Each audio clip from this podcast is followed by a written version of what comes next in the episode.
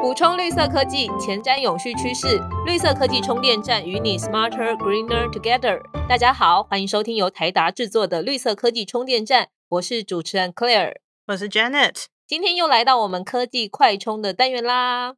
Claire，你觉得你在工作上算是主动还是被动啊？我觉得我不是那么主动，也不是那么被动，听起来很像废话。可是如果在工作上，我可能对我比较有把握，或是我应该要有责任的事情，我就会显得比较主动。嗯，我觉得还蛮有趣的是，大家一般在职场上啊，可能都比较容易看到那些点子很多、很有主见，然后很会提说“哎，我们去做什么”的这些人。但是其实，在一个完整的团队中，我们需要的是各式各样不同的角色。那有些人呢，可能就是像刚刚说的那样子，发号司令，决定我们要不要去做一个专案。那但是呢，其实还是有些人，他们虽然不负责发号施令，但他们会在每一个环节顾好细节，完美的完成任务。这些同事其实也会非常的重要。简单来讲，其实就是互补吧。因为有些人很主动，创意很好，但有些人是接受指令，但是可以把事情也是做得很好、很细致，都很重要的人。嗯，这点其实在我们电子产品的电路中也是一样的哦。也会有一些元件呢，它扮演的就是这样的角色。虽然它没有办法决定电路的流向或者是开或关，但是少了这些元件呢，电路就很容易出问题，也没有办法达到想要的效果。它们扮演着不可或缺的辅助角色，那就是我们今天要介绍的主题——被动元件。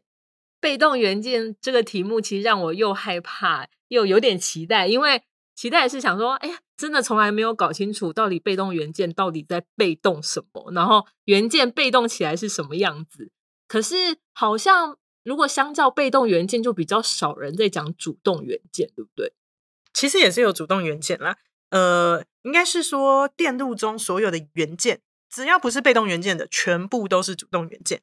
呃，像是二极体啊、电晶体，这些都是主动元件。但是他们确实比较不会被呃群组起来说，哎，我们今天来讨论主动元件。那比较多是在呃用被动元件这个词，也就是二分法。那被动跟主动的差别在哪边？嗯，那刚刚讲到，我们这些元件现在要讨论的都是我们在电路上面的元件。嗯，那你知道哪里会有电路吗？有电流过的地方就是电路。没错。电路就是电流经过的路，就叫电路。所以所有的电子产品啊，只要是有用电的东西，里面都一定有电路。那我们就透过电路不同的设计啊，会去达成电子产品各式各样不同的功能。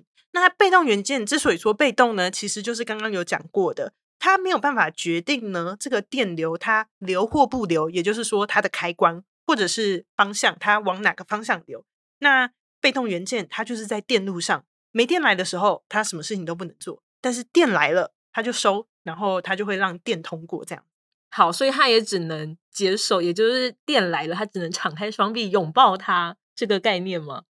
对。然后，但是说它被动，主要问题是，它就也不能够决定电要不要来哦。所以它只能被动接收。那如果电通过被动元件，它会发生什么事？为什么会需要被动元件？对，刚刚讲说就是通过它，好像好像就让它 走了。对啊，没有没有。其实，在经过它的时候，呃，它还是很有功能的。那整体来说呢，它的功能大致上就是在调整和保护我们的电路。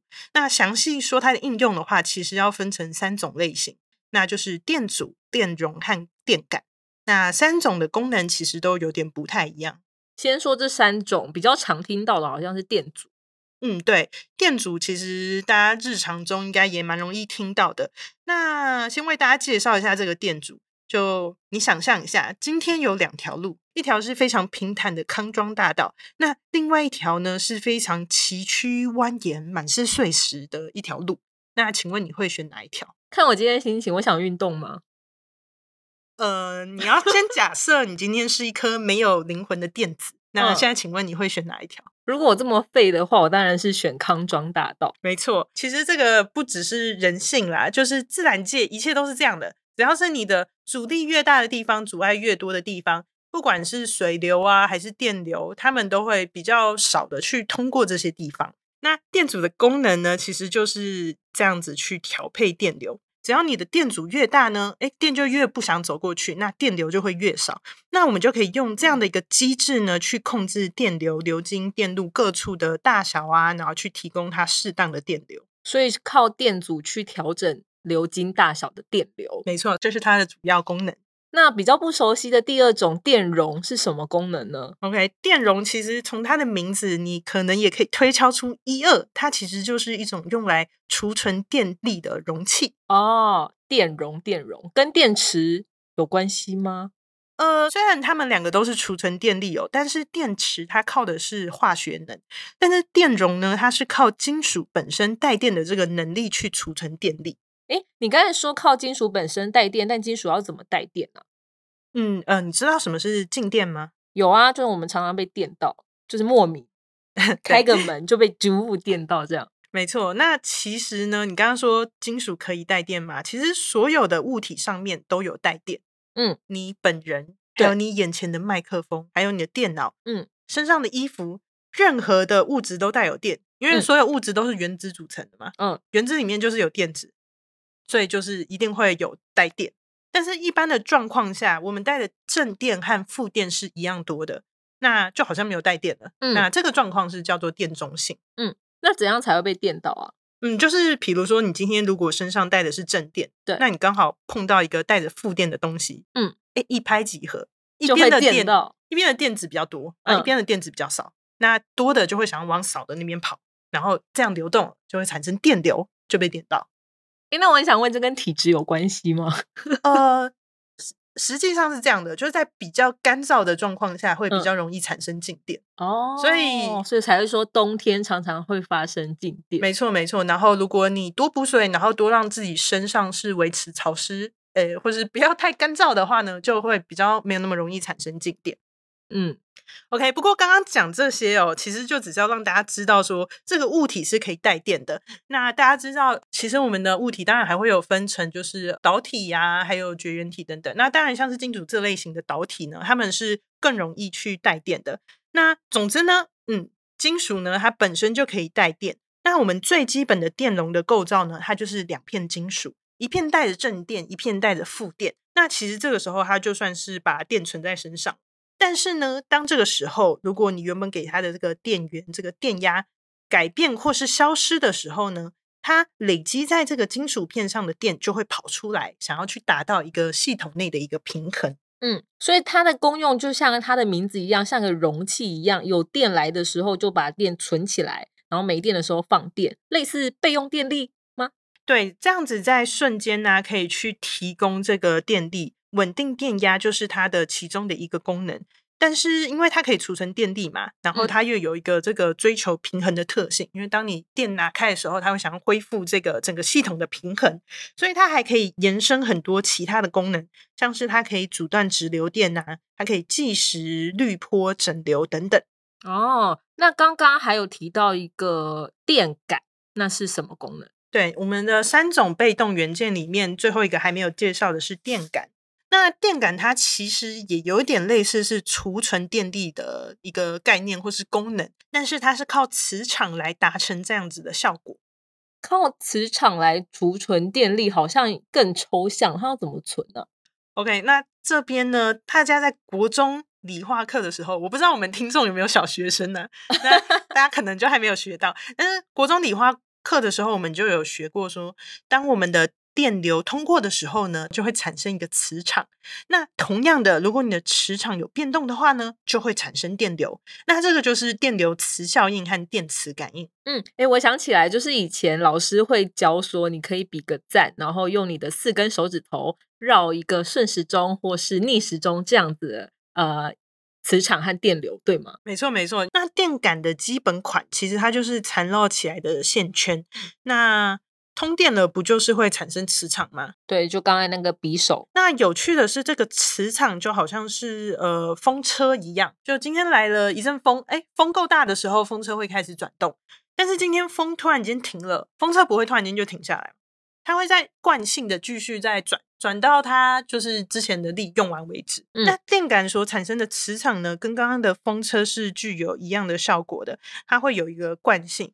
那它的惯性呢，就会让它去呃抗拒电流的改变，不管是变高、变低还是变方向，诶，这些它都会试着嗯。去用自己本身存在的这个磁场先去调和它，因为刚刚有提到嘛，就是我们电会生磁，磁会生电，所以磁场和电场其实是可以彼此互相影响的。那例如今天如果电流停止的时候呢，就好像刚刚的风车一样，风停了，风车不会马上停下来。那同样的，电流停了，磁场呢，它不会马上消失。那这个还在的磁场呢，就像刚刚说的，它就会尽量的去调节这个电流的改变。那于是我们的电流就不会就是像突然消失，对，不会像源头那个突然间消失的电流一样，它可能就会再撑一阵子，然后再缓慢的消失。哦，所以如果电它的来源不稳，或是它突然中断供电了，但是我们的电感它还是可以让这个持续供电进行。没错，它就可以试它这个电感的这个磁场的大小，看它可以持续的去维持这个电流多久。所以我们才会说它其实也是有点类似储存电力的功能。那因为刚刚讲的，它的特性是它不喜欢变动嘛，它会抵抗变动。那所以像是交流电啊，或者是呃高频率的电流呢，它在经过电感的时候，哎，它就会过不去。那其实就和刚刚那个电容相反，电容的话呢，它是会去阻挡直流电。那呃，电感这边呢，诶，它是会挡交流电，去挡高频的电力，那所以它可以用来滤波，或者是抑制瞬间的一个很大的电流，或者是做变压感测器等等。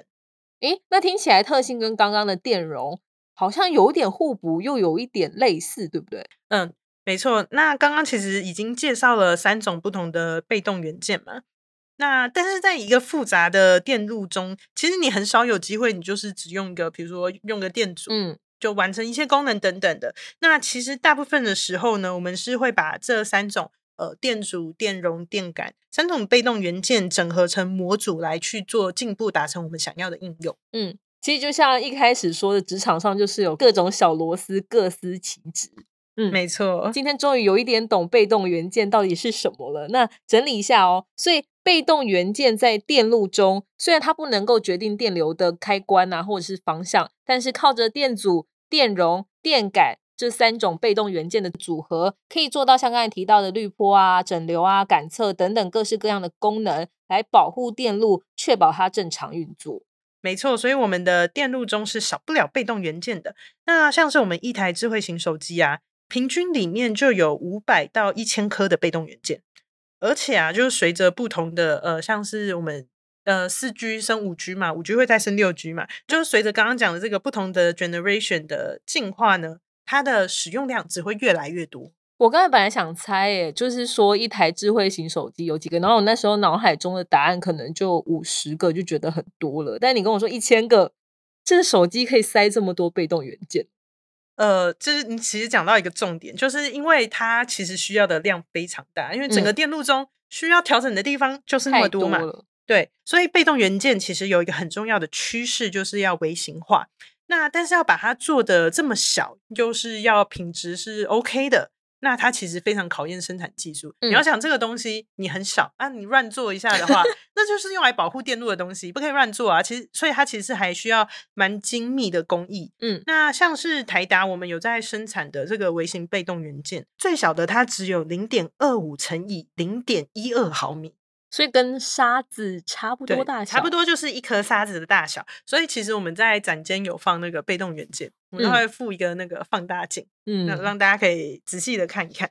那像刚刚说有电的东西就有电路，那有电路就需要被动元件。那现在最夯的电动车，岂不是也要更多被动元件来支持它吗？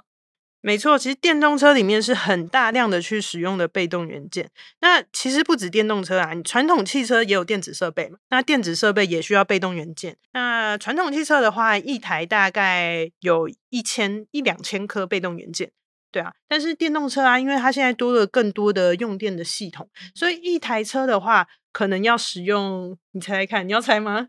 我猜猜看啊，因为如果一般的油车是一到两千颗，那它至少要两倍吧。有准吗？OK，它是更多一点。它一台车的话，可能用到五千到一万颗，但是很难说啊。搞不好以后它电子化的更完整，可能又需要用到更多。嗯，所以等于说，电动车电子电路的安全，就是靠我们被动元件来出一份力。那被动元件真的很重要。对啊，尤其是你只要想到说，哎，它尺寸那么小，却守护着我们电路的安全，就突然就有一种很励志的感觉。出头天，没错，就是大家都是非常重要的一环。好，那就希望这一集有帮助大家了解到被动元件啦。好，那最后也跟大家分享，绿色科技充电站的 Podcast 有自己专属的 YouTube 频道喽，在上面可以找到我们每一集的影片。那如果你喜欢我们的节目，除了订阅，也可以为我们五星评价，并推荐给你身边的朋友哦。同时，也可以追踪台达 Delta 的脸书和 IG，了解更多绿色科技新知，与我们一起环保节能爱地球。绿色科技充电站，谢谢您的收听，我们下次见，拜拜。